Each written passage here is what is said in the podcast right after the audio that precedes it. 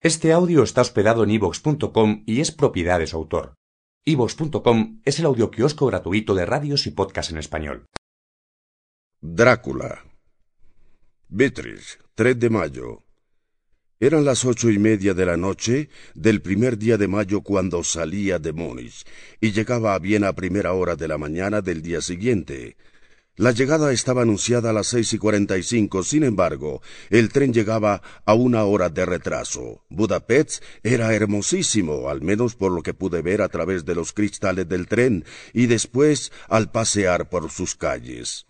No podía alejarme de la estación, pues habíamos llegado tarde y partiríamos enseguida el más occidental de los espléndidos puentes que cruzan el Danubio de gran anchura y profundidad, se adentraba en una región para mí desconocida que recordaba en gran medida la antigua época de dominación turca. Tuve la impresión de salir del mundo occidental para entrar en el oriental. Cuando estaba en Londres, me había acercado a la biblioteca del Museo Británico para consultar algunos libros y mapas de Transilvania. Si aceptaba la invitación de un aristócrata de aquel país, debía conocer aquel territorio. Localicé el distrito que él me había nombrado, en el extremo más oriental del país. Limitaba con tres provincias, Transilvania, Moldavia y Bucovina, en medio de los Cárpatos, en una de las regiones más salvajes y menos conocidas de la vieja Europa. Sin embargo, no hallé ningún mapa donde apareciera el lugar exacto del castillo de Drácula, pero pude comprobar que Beatrice es una ciudad conocida. Sin apuntes ni erróneos, Transilvania cuenta con más nacionalidades distintas. Los sajones en el sur, mezclados con los bálalos, los magiares en el oeste y los Skerrer en el este y norte del país. Con estos últimos tendré que relacionarme durante mi estancia allí. Dicen ser descendientes de Atila y los hunos, en esta región uno puede encontrar gran cantidad de supersticiones, además muy curiosas. Pedir al conde que me cuente algunas de ellas. British me pareció un lugar añejo e interesante. Con anterioridad ya había recibido indicaciones del conde Drácula de dirigirme al Hotel Corona de Oro, al comprobar que se trataba de un lugar típico, me puse muy contento, pues ya desde el principio anhelaba encontrarme en el corazón de la más tradicional y folclórica de las repúblicas. Una anciana de rostro alegre me abrió la puerta. Cuando me acerqué a ella me dijo mientras me hacía una reverencia ¿Es usted el Harps inglés? Sí, contesté. Harker, Jonathan Harker. La anciana sonrió y entregó un mensaje a un hombre bastante mayor que estaba allí, eh, sentado en mangas de camisa. Este volvió con una carta en la mano. Amigo mío, bienvenido a los Cárpatos. Estoy impaciente por verle. Deseo que esta sea una buena noche para usted. Tiene reservado un pasaje en la diligencia que parte mañana a las tres con dirección a Bucovina. Mi carruaje le estará esperando en el paso de Borgo. Espero que haya tenido un feliz viaje desde Londres y que disfrute durante su estancia en mi hermosísimo país. Un amigo, Drácula. 4 de mayo. Me enteré de que mi hotelero había recibido una carta del conde en la que encargaba comprobar el mejor asiento de la diligencia. Él y su esposa, la anciana de la puerta, eh, se miraron con temor. Le pregunté acerca del conde y de su castillo, y entonces, eh, para mi sorpresa, los dos viejos se santiguaron. Luego, a duras penas, abrieron la boca para decir que no sabían nada de todo aquello se negaron en redondo a hablar más del tema. Tenía el presentimiento de estar eh, sumergiéndome en un mundo misterioso y algo peligroso. La anciana, unas horas después de su marcha, subió a mi aposento y me dijo de forma bastante histérica Hoy es la víspera de San Jorge. ¿No sabe usted que esta noche cuando las campanas tocan las doce, todos los malos espíritus de este mundo aparecen y alcanzan su máximo dominio? ¿Sabe usted eh, muy bien dónde va y qué va a hacer allí? Se arrodilló ante mí y empezó a suplicarme que me quedara o que pospusiera mi marcha en unos días más. Intenté levantarla diciéndole que le estaba muy agradecido, pero que era mi obligación y debía partir eh, sin más demora.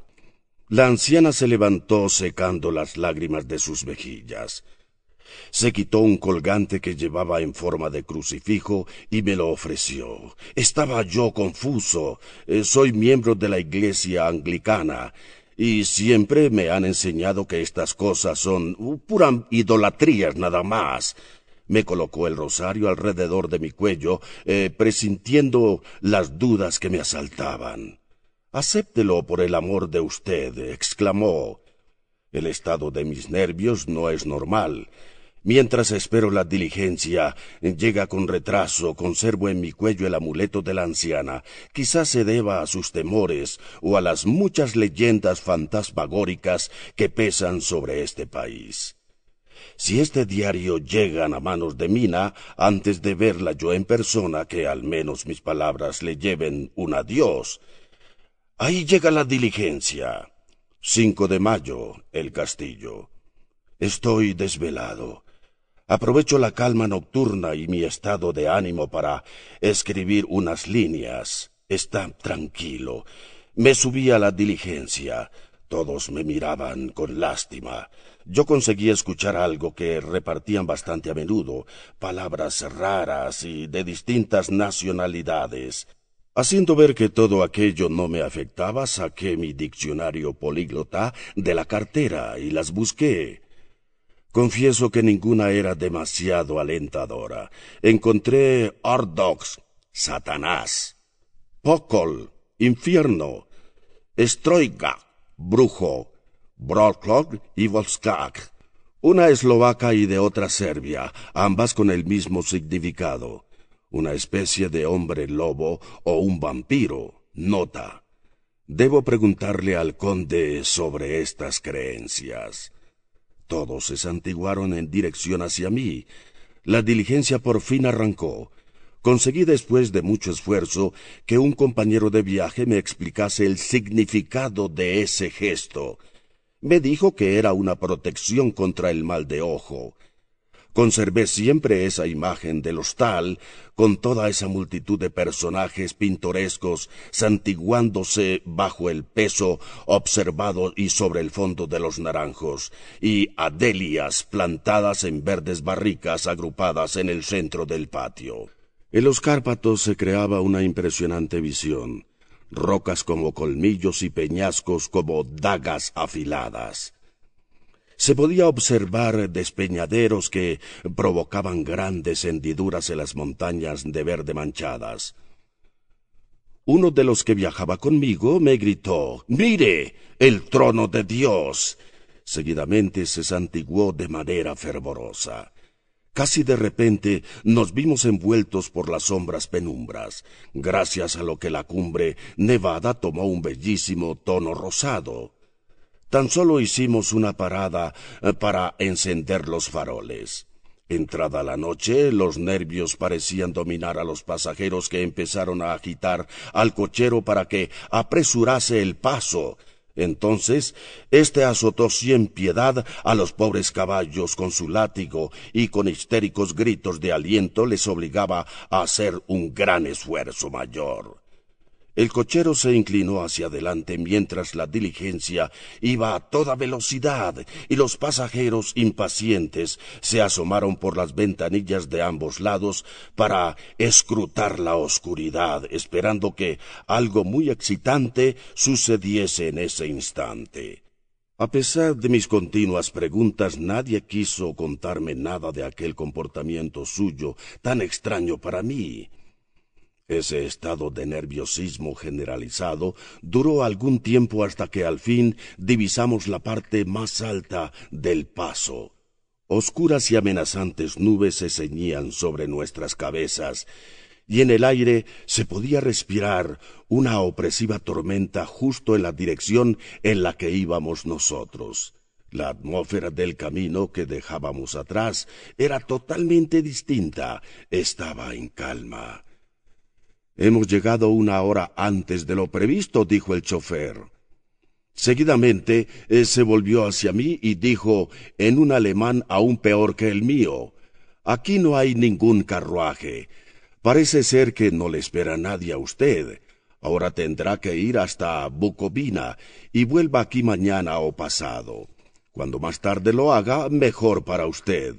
Pero de repente, mientras el cochero hablaba, los caballos comenzaron a relinchar y a resoplar, lanzándose a la carrera bruscamente, por lo que el cochero tuvo que hacer un gran esfuerzo para calmarlos. Al cabo de un momento, mientras el resto de los pasajeros se santiguaban, una caleza tirada por cuatro caballos apareció a nuestras espaldas. Parándose junto a nuestra diligencia mientras los campesinos que me acompañaban hacían ese signo de la cruz que protegía contra el mal de ojo y lanzaban gritos a coro. Debido al resplandor de nuestros faroles para ver aquel carruaje, era tirado por unos caballos espléndidos y negros como el carbón, los cuales eran conducidos por un hombre alto, con espesa, larga y oscura barba, y un gran sombrero también de color negro eh, que le ocultaba gran parte del rostro. Al volverse hacia nosotros pude distinguir un par de ojos muy brillantes que a la luz del farol parecían enrojecidos. Entonces le dijo al cochero de nuestra diligencia Pasas muy temprano esta noche, amigo. El Hars inglés tenía prisa, respondió nuestro cochero, tartamudeando. Eh, ya supongo que por eso deseabas que el inglés siguiera hasta Bucovina. No puedes engañarme, amigo. Sé demasiado y olvidas que tengo veloces caballos. Hablaba en una leve sonrisa en sus labios, y la luz del farol y su boca eran raros, eh, con labios muy rojos y dientes afilados, tan blancos como el marfil eran sus dientes. Uno de mis compañeros de viaje susurró a otro el verso de La Leona de Burkhardt. Den die Toten reiten hesch, porque los muertos viajan deprisa.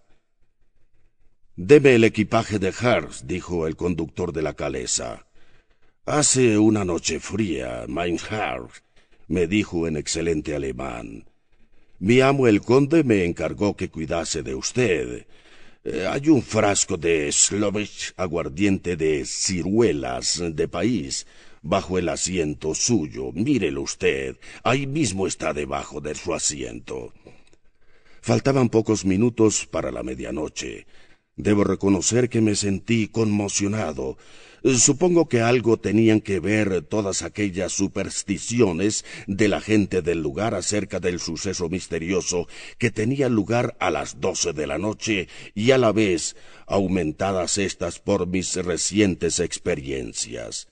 Fui durante unos momentos presa del miedo y de la incertidumbre. Cada vez el frío era más intenso y entonces una nieve fina que parecía polvo helado lo cubrió todo rápidamente. Parecía que el paisaje a causa del frío eh, se tapara con un manto blanco.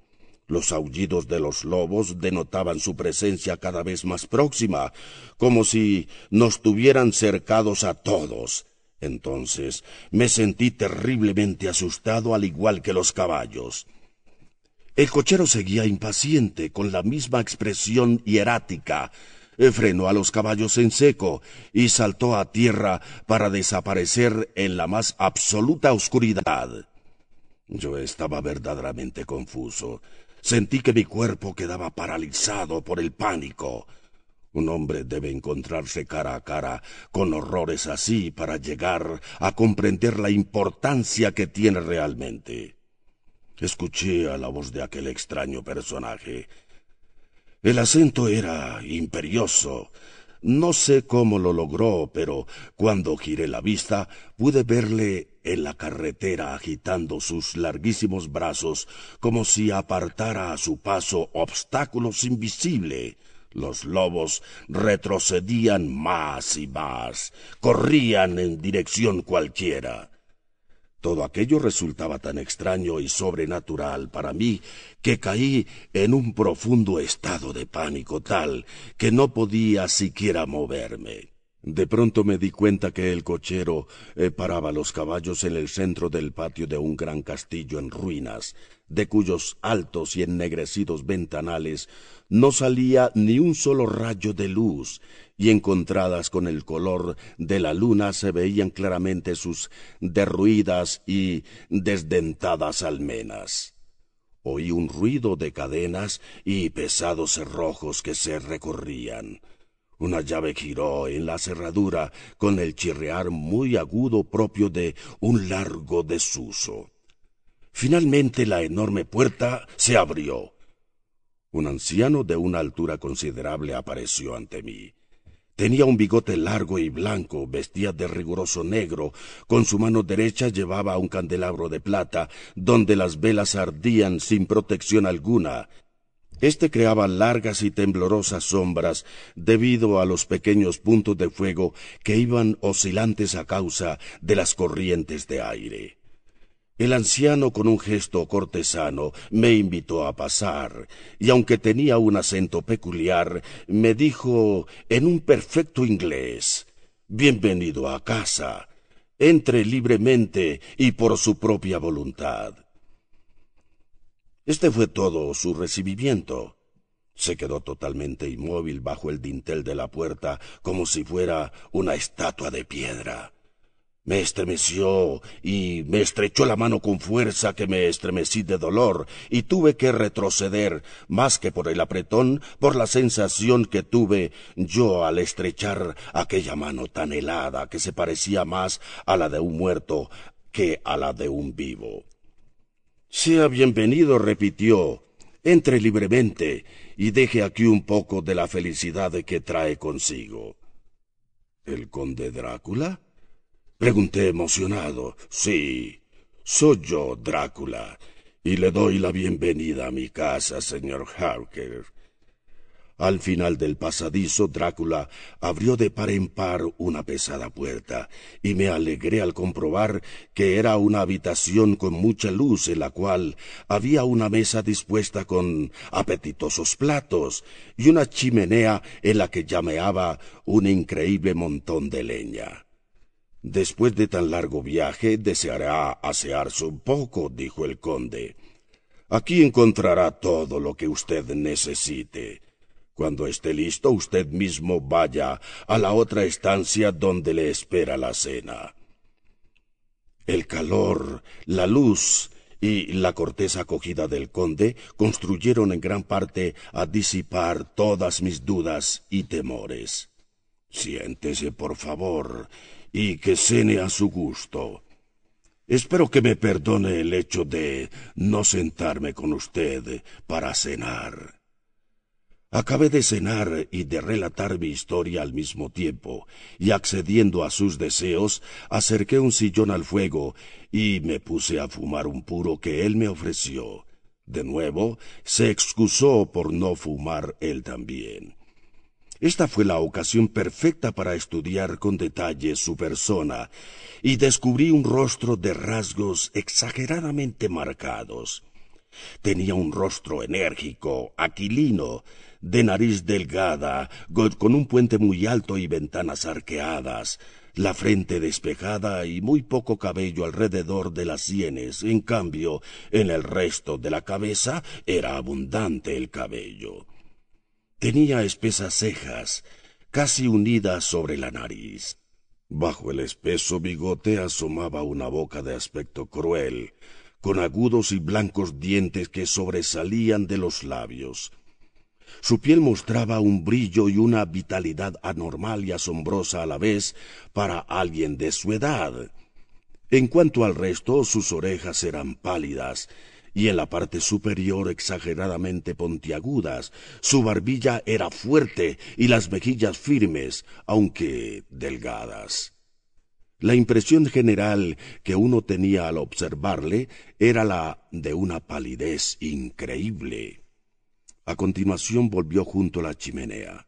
Permanecimos en silencio un buen rato, y al mirar a través de la ventana al exterior pude ver los primeros y tímidos brillos del alba. Una extraña calma se apoderó de aquel lugar, pero debido al excesivo silencio oí de nuevo el aullar de los lobos de allá abajo en el valle. Los ojos del conde chispearon al decirme Escuche, son los hijos de la noche. Qué gran música la que hacen esos lobos. y al ver mi cara en la expresión, quiero pensar que es por eso que me está asustando, añadió. Ah, y ustedes, gentes de ciudad, no saben apreciar los sentimientos de un cazador. Después se puso en pie y me dijo, estará agotado. Su dormitorio está preparado y mañana podrá descansar hasta la hora que usted quiera. Yo tengo que ausentarme y hasta la tarde no regresaré, así que espero que duerma muy bien y que tenga un sueño muy feliz. Y con una cortés reverencia me abrió la puerta de la sala octogonal y yo entré en mi dormitorio. Dormí solo unas pocas horas y al sentirme completamente desvelado, abandoné el confort de la cama. Cuando colocaba mi espejito en la ventana para afeitarme, sentí una mano en mi hombro. Y oí la voz del conde que me decía Buenos días. Como comprenderán, me asusté, pues no le había visto entrar a pesar de que a través del espejito se divisaba perfectamente toda la habitación a mis espaldas. A causa del sobresalto me hice un pequeño corte que en aquel momento no noté. Después de devolver el saludo al conde, me volví de la cara al espejo para asegurarme de que no me equivocaba. Esta vez no habría dudas, pues el hombre estaba junto a mí. Podía verlo por encima de mi hombro, pero no se reflejaba en el espejo. A través del minúsculo espejo podía contemplar la totalidad de la habitación y una parte de mí mismo, pero ninguna señal de otro ser humano. Quedé perplejo. Esto superaba todas las demás experiencias. Era totalmente escalofriante. Ahora recuerdo que ninguna de las habitaciones tiene espejo. Quizá les parecerá un poco raro, pero no he visto por ahora al conde que haya comido o ha bebido. Eh, ¡Qué hombre tan extraño! Cuando acabé de desayunar, llevé a la práctica una pequeña exploración por el castillo. Encontré una vieja biblioteca, eh, para mi sorpresa gran cantidad de libros ingleses, largos y estantes llenos de revistas y periódicos encuadernados. Ojeé algunos, todos muy antiguos. Los libros trataban muy distintos temas historia, geografía, política, economía, educación y costumbres inglesas, entre otros muchos. No me apetece describir con más detalle todas las bellezas que descubrí cuando exploré el castillo. Sin embargo, quedé acongojado. Solo puertas y más puertas por todas partes, y todas se abrían con llave o cerrojo. No hay ni una sola salida asequible, a excepción de las altas ventanas que dan al muro. Este castillo es una prisión en la que yo soy su prisionero. Cuando vi claramente que ya era un prisionero de aquel castillo, solo sentí por un momento que perdía toda la razón. Empecé a subir y bajar las escaleras como un loco, intentando abrir todas las puertas, asomándome por cuantas ventanas encontraba. Pero al cabo de un rato, cuando mi impotencia quedó totalmente declarada, abandoné mis esfuerzos, todos inútiles, Eh, me senté tranquilamente y me puse a pensar cómo debía de actuar. Un hecho realmente raro me sirvió para confirmar una de mis sospechas. No había ningún criado en todo el castillo.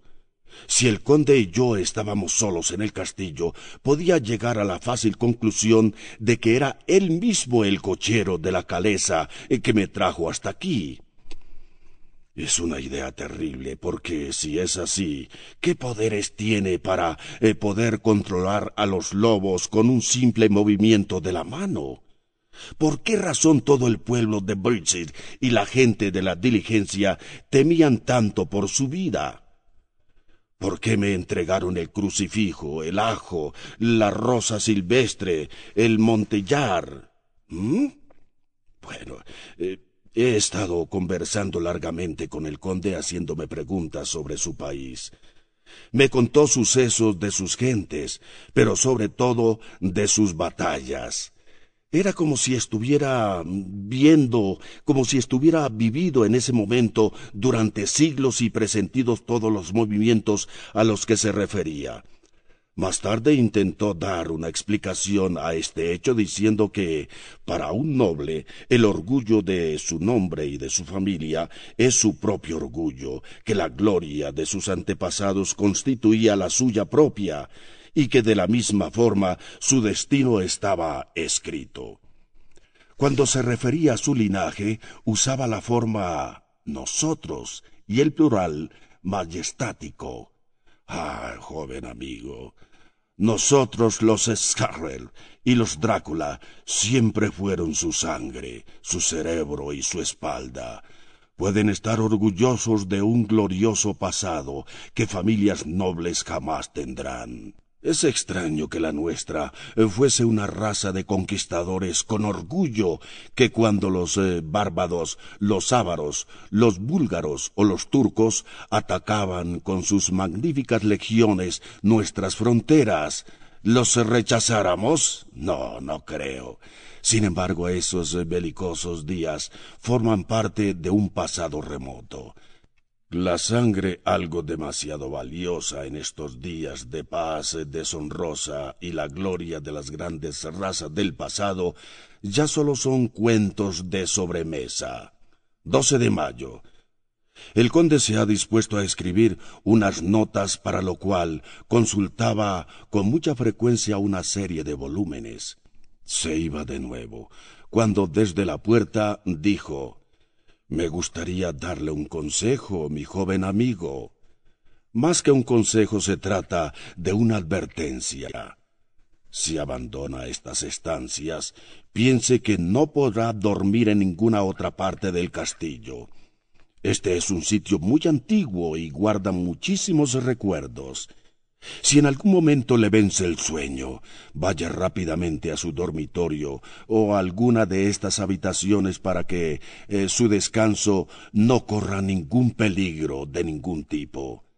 De no seguir estas indicaciones, entonces... Eh, había algo en su mirada y en su rostro que me hacían recordar mi condición de prisionero.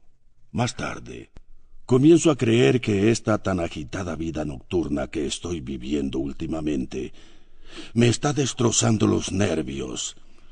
Me asusto de mi propia sombra. He colocado de forma estratégica el crucifijo en la cabecera de la cama. Soy invadido por terroríficas pesadillas. Bien sabe Dios cuántos justificados motivos tengo para sentir pánico por este maldito lugar. ¿Qué clase de hombre es ese? ¿O qué clase de ser con apariencia de hombre es? ¿De qué criatura soy prisionero? El pánico y el horror se apoderaron de mí. 15 de mayo. Anoto en el diario taquigrafiado cuanto me ha ocurrido desde que cerré la puerta por última vez. Este invento sí que supone un verdadero acento de nuestro siglo. No obstante, a no ser que mis sentidos me engañen, creo que los viejos siglos eh, poseían y poseen poderes con toda la modernización que está en la civilización actual. Más tarde, 16 de mayo por la mañana. Que Dios me guarde la salud. Es lo único que le pido. La libertad y la garantía de seguridad pertenecen al pasado. Es exasperante llegar a pensar que de cuantas cosas horribles acechen en este lugar, lo que menos me asusta es el conde, pues mientras cumpla sus deseos me dará seguridad. Dios mío, apiádate de mí, haz que conserve la serenidad, eh, pues si no, estoy completamente perdido. Ahora empiezan a aclararse cosas que me han preocupado con anterioridad.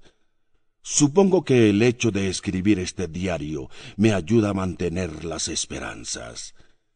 Debí quedarme dormido, eso espero, aunque mucho me temo que todo lo ocurrido era escalofriadamente real, tan real que ahora mismo, acomodado bajo el templado sol de la mañana, no soy capaz de creer que todo se tratara de un simple sueño. Se hallaban tres jóvenes y nobles señoras con elegantes vestidos y exquisitos modales. No dudé de que era un sueño por la proximidad de éstas, las cuales a pesar de estar de espaldas a la luna, ninguna reflectaba su sombra en el suelo. Dos eran morenas, con altas y aguileñas narices. Parecían las del conde, grandes ojos que parecían completamente rojos en contraste con la palidez de sus rostros. La tercera era rubia, con abundantes y dorados eh, tirabuzones. Las tres poseían blancos y brillantes dientes, que destacaban como perlas ante el rojo de sus voluptuosos labios. Había algo en ellas que me inquietaba, algo que anhelaba a la vez y temía moralmente. Mi razón me indicaba que mi corazón se estremecía maligna ardientemente, deseando que aquellos sangrantes labios me besaran. Ahora me siento avergonzado de aquel impulso carnal. No debo anotarlo, pues si algún día lo leyera Mina, podría sentirse francamente apenada. Pero si es la pura verdad nada más. La mujer rubia movió la cabeza con coquetería incitada de algún modo eh, por las morenas. Una de ellas dijo Adelante, tú serás la primera, luego te seguiremos nosotras. Tienes derecho a comenzar el placer. Anda, ve rápido. Y la tercera añadió Es fuerte, muy joven, y tiene besos para todas nosotras. Permanecí inmóvil, y mientras con la mirada perdida gozaba y temía a la vez de algo que no sabría definir del todo bien, la muchacha rubia se acercó a mí, y después inclinó su rostro. Sentía cómo echaba suavemente su aliento sobre mi cuello, lo cual me producía un enorme y dulce placer. El pánico me impedía abrir los ojos. Su respiración gozaba de una provocativa voluptuosidad. Todo aquello era entre emociones y repulsiones. La joven doblaba su cuello mientras se relamía como un animal saboreando su presa antes de hora. Entonces pude ver cómo bajo los labios color escarlata asomaba la saliva sobre su roja lengua que se deslizaba por entre unos afilados colmillos. Tan cerca estaba su boca que podía oír claramente el chasquido de su lengua, relamiéndose dientes y labios. Sentí que mi piel se estremecía al contacto con su carne, que cada vez se aproximaba a mí más y más.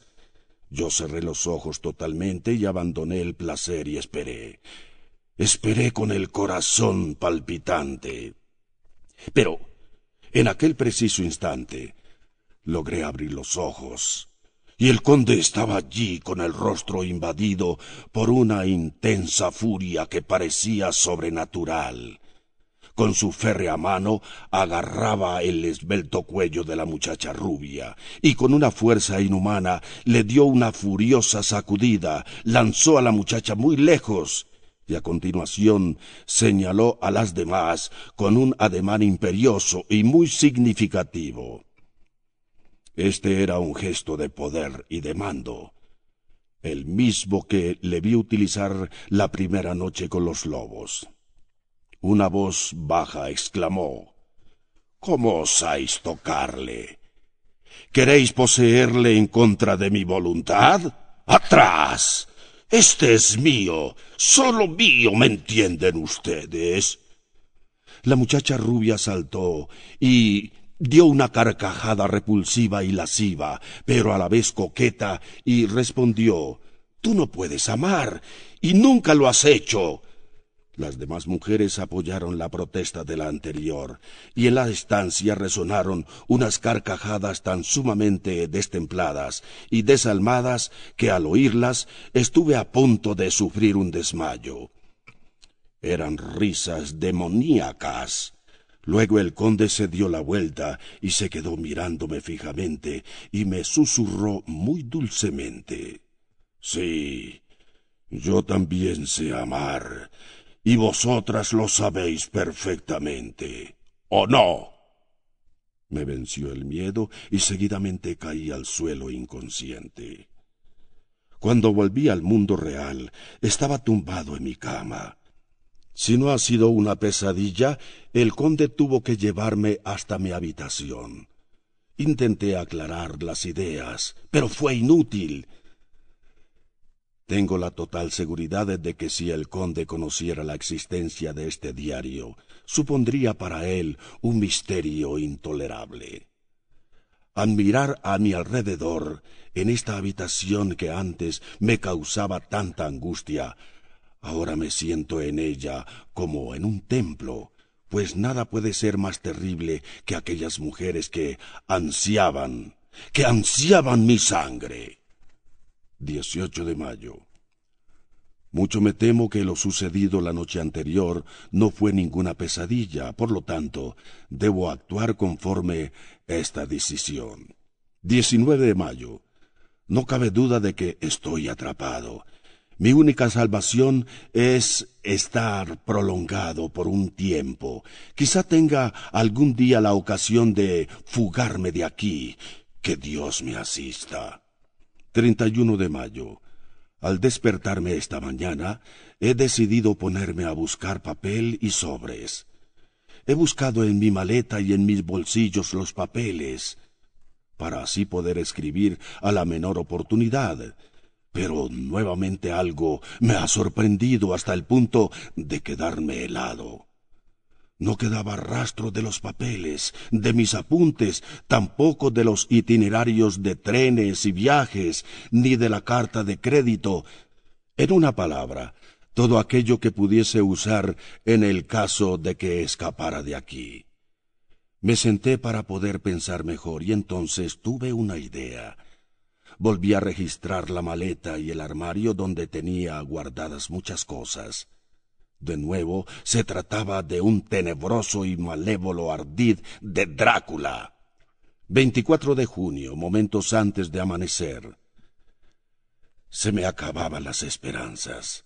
Aquí encerrado como un auténtico prisionero, aún peor, pues no puedo contar con la protección legal, que supone un consuelo hasta para el peor de los criminales. Empecé a llorar.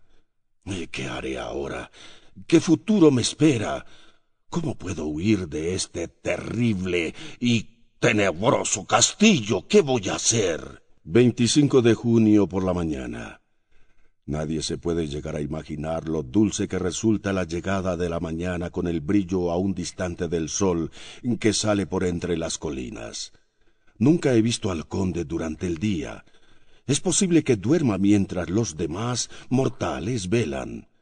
Si pudiese entrar en su habitación. Eh, pero es imposible. La puerta siempre está cerrada con llave. El mismo día por la tarde. Lo he logrado. Con la ayuda de Dios he llegado a la habitación del conde. Mientras me deslizaba en el interior de la habitación, no pude evitar sentir escalofríos. Enseguida miré alrededor buscando al conde, que para mi gran sorpresa y alegría no estaba. El aposento estaba vacío. Estaba pobremente amueblado con diversas y muy extrañas piezas que parecían intactas. Busqué la llave en alguna de las cerraduras, pero no la encontré. solo descubrí una cosa un enorme montón de oro en uno de los rincones de la habitación. Allí había oro de muchas clases, romano, inglés, austríaco, húngaro, griego y monedas turcas, y, cómo no, todo cubierto de una gruesa capa de polvo que delataba la presencia de toda esa riqueza durante mucho tiempo en aquel rincón. En otro rincón al fondo hallé un túnel de donde procedía un hedor nauseabundo y mortífero como de cieno recién agitado. A medida que avanzaba por el pasaje, ese fétido olor adquiría una intensidad insoportable. Por fin atravesé una puerta que estaba entornada, la cual daba a una vieja capilla en ruinas que se había usado como cementerio. El techo estaba derruido y en ambos extremos había escaleras que llevaban hacia las bóvedas. Allí, en una de las grandes cajas de las que debía haber unas cincuenta más o menos sobre montones de tierra excavada, no había mucho, yacía en ese instante el conde Drácula. No podía saber si estaba muerto o dormido. Con los ojos abiertos y pétreos, eh, sin que estuviera en ellos la vidriosidad de la muerte. Las mejillas mostraban el calor de la vida, a pesar de su extrema palidez, y sus labios seguían estando rojos como siempre. No se movía. No tenía ni pulso ni aliento, ni le latía el corazón. Se me ocurrió que podría llevar encima las llaves. Entonces, al intentar registrarlo, Bien sus ojos abiertos, aunque sin vida, y aún inconsciente de mi presencia, una mirada de odio, por la que huí rápidamente de allí. Me tumbé jadeante sobre la cama e intenté pensar fríamente. 29 de junio. Hoy es el día en que sale la última de mis cartas. El conde ya ha hecho todo lo posible para que la carta aparezca auténtica. Mañana, joven amigo, debemos separarnos. Usted volverá a su bella Inglaterra y yo a seguir mi trabajo que puede tener tal fin que quizá no nos volvamos a ver jamás. Su carta ha salido hoy mismo hacia la Inglaterra. Ambos regresamos en silencio a la biblioteca y a los pocos minutos fui a mi habitación. La última imagen que tuve del conde Drácula aquella noche fue enviándome un beso. En su mirada se reflejaba un brillo de triunfo y una sonrisa que habría enorgullecido a Judas en el infierno. En mi habitación, a punto de irme a la cama, Oí un cuchicheo al otro lado de la puerta y me acerqué sigilosamente para no hacer ruido. Oí la voz del conde que, con acento de mando, decía Atrás. Atrás. a vuestro lugar. No es vuestra todavía la hora. Esperad. Tened paciencia. Mañana por la noche será vuestro. Mañana por la noche. A estas desesperantes palabras siguió un débil y apagado murmullo de risas. Caí con fuerza sobre mis rodillas. ¿Tan cerca estaba mi fin? Mañana. Mañana. Eh, señor mío, ayúdame a mí y a los míos. Treinta de junio por la mañana. Quizás sean estas las últimas palabras de mi corto diario. He dormido poco antes de amanecer y al despertarme he vuelto a caer de rodillas, pues he decidido que si la muerte viene a buscarme, me encontrará preparado. Oí el siempre presente canto del gallo, con el que tuve la sensación de que me encontraba a salvo. Salí de allí y llegué a la habitación del conde decidido a huir rápidamente. Pero en ese instante la puerta que daba a la escalera de caracol se cerró de golpe, quizá debido a la fuerte corriente de aire que había allá abajo, y creó una enorme nube de polvo.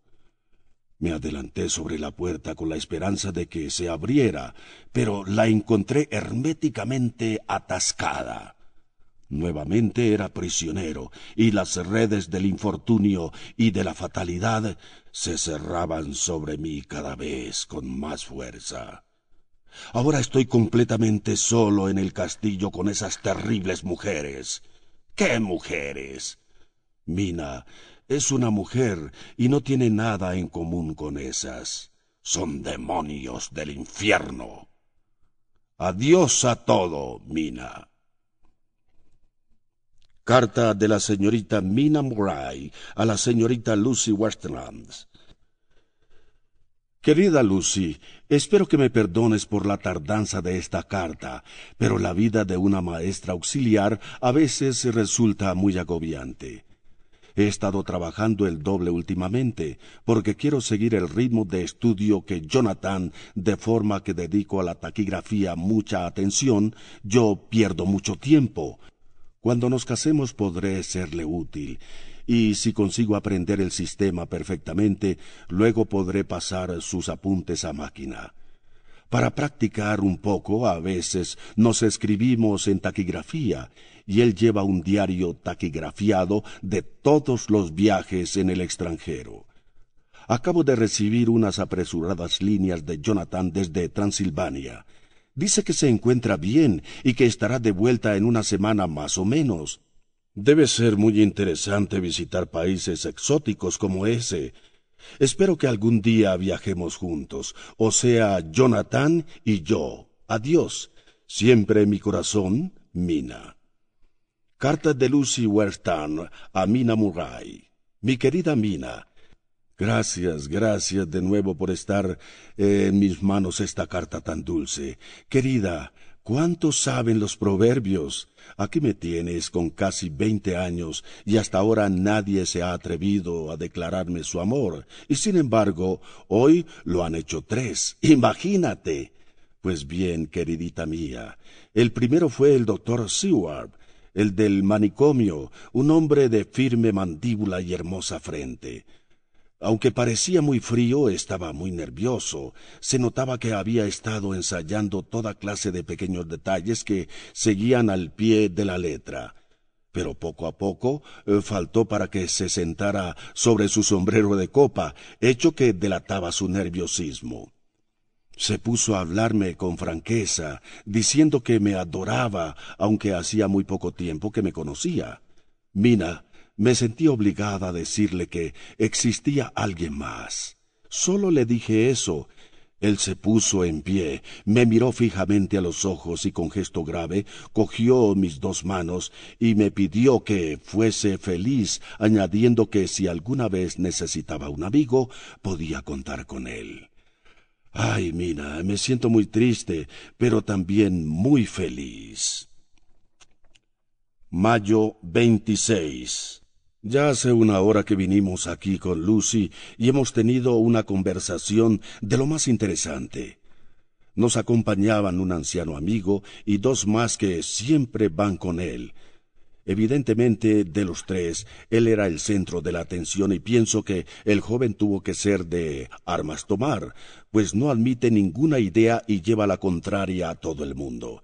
Habría el debate de las leyendas y el viejo enseguida empezó con una especie de sermón. Trataré de ser lo más fiel posible a sus palabras, señor. Todo eso no son más que sandeces. Esos cuentos de duendes y fantasmas no hacen otra cosa que asustar a los niños y a las mujeres sensiblonas. Admito que existen señales, dibujos, huesos, otras cosas, pero el resto todo fue inventado por los curas, los malévolos pedantes y los embaucadores del ferrocarril para sacar dinero e inducir a la gente a hacer cosas que no harían de ninguna otra forma. Todo este mensaje me asquea profundamente. Señor Seward, seguramente no está hablando en serio. Todo el mundo cree estas leyendas como auténticas, como parte de su pasado y de su historia. Bah, son eh, chácharas únicamente. El viejecito se fue con su cojera. Lucy y yo nos quedamos un rato más allí sentados y comenzó a hablarme de Abdul y de su futura boda, lo cual me entristeció un poco, pues me hacía pensar en todo el tiempo que llevaba sin saber nada de Jonathan. Carta de Sor Agatha del Hospital de San José y Santa María de Budapest a la señorita Wilhelm Duray. Apreciada señorita, escribo a petición del señor Harker, quien se encuentra con suficiente fuerza para hacerlo en este momento, aunque está mejorando mucho gracias a Dios, a San José y a la Santa María. Llegó aquí hace unas seis semanas con unas fuertes fiebres cerebrales me ruega que le transmita su afecto y que le comunique que con el mismo correo escribo en su nombre al señor Harkin del Exeter, comunicándole que lamenta su retraso, pero que su misión ha sido cumplida. Todavía necesita un poco de reposo, pero en cuanto pueda regresará a Londres.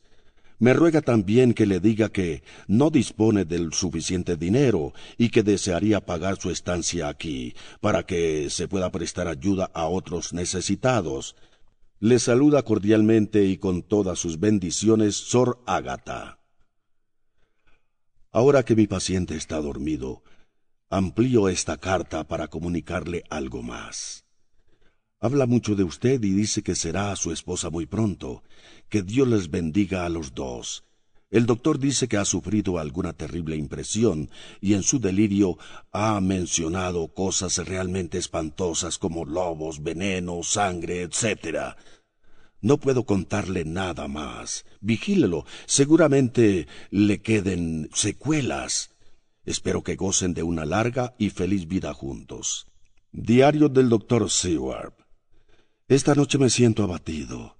No puedo pensar más que en Lucy y qué diferentes podrían haber sido las cosas con ella a mi lado.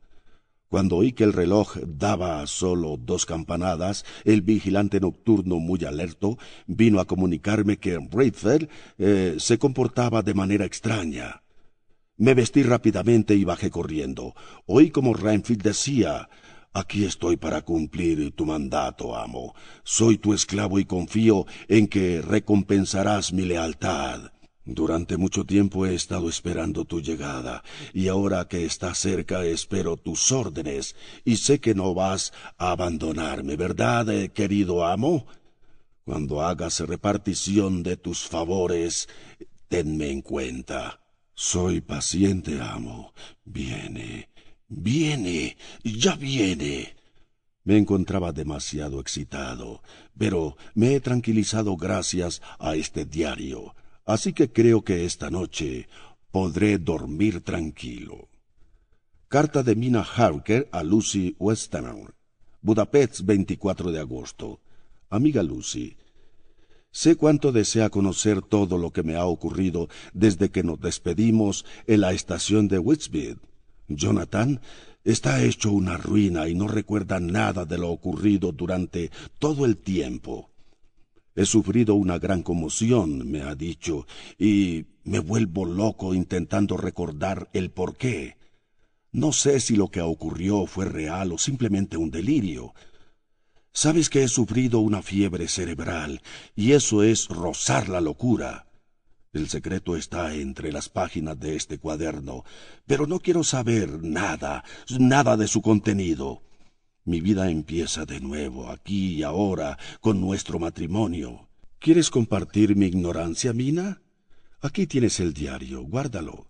Léelo si quieres, pero si lo haces, nunca me lo digas, a menos que por algún deber mayor me obligue a recordar las eh, amargas horas anotadas ahí, que he vivido de alguna manera, ya sea despierto o dormido, cuerdo o loco. Sor Agata ha venido a decirme que ya han llegado uno de los capellanes de la misión inglesa para nuestra ceremonia. Nos casaremos en cuanto Jonathan despierte. Lucy ya nos hemos casado. Soy muy feliz, aunque un poco impresionada, pues por un momento estoy tan dichoso y tan fugaz a la vez. Ahora no puedo seguir escribiendo, ya que Jonathan está despertando. Debo mirar a mi marido. Tu amiga para siempre, Mina Harker. Carta de Lucy Weston a Mina Harker. Queridísima Mina, recibe todos mis besos y que ojalá regreses muy pronto con tu marido. El aire sano restablecería rápidamente la salud de Jonathan. Arthur está aquí conmigo. Él afirma que también me quiere más que antes, pero lo dudo, ya que al principio me aseguró que era imposible superar el límite de su amor. Eso es una tontería. Ya está aquí y me está llamando. Así que de momento nada más. Tuya siempre, Lucy. 20 de agosto. El caso Radfield cada día es más interesante. No entiendo todo lo que pasa por su loca cabeza, sin embargo parece estar sometido a una fuerza transitoria que de forma inesperada se apodera de él. Si fuera realmente esta la causa.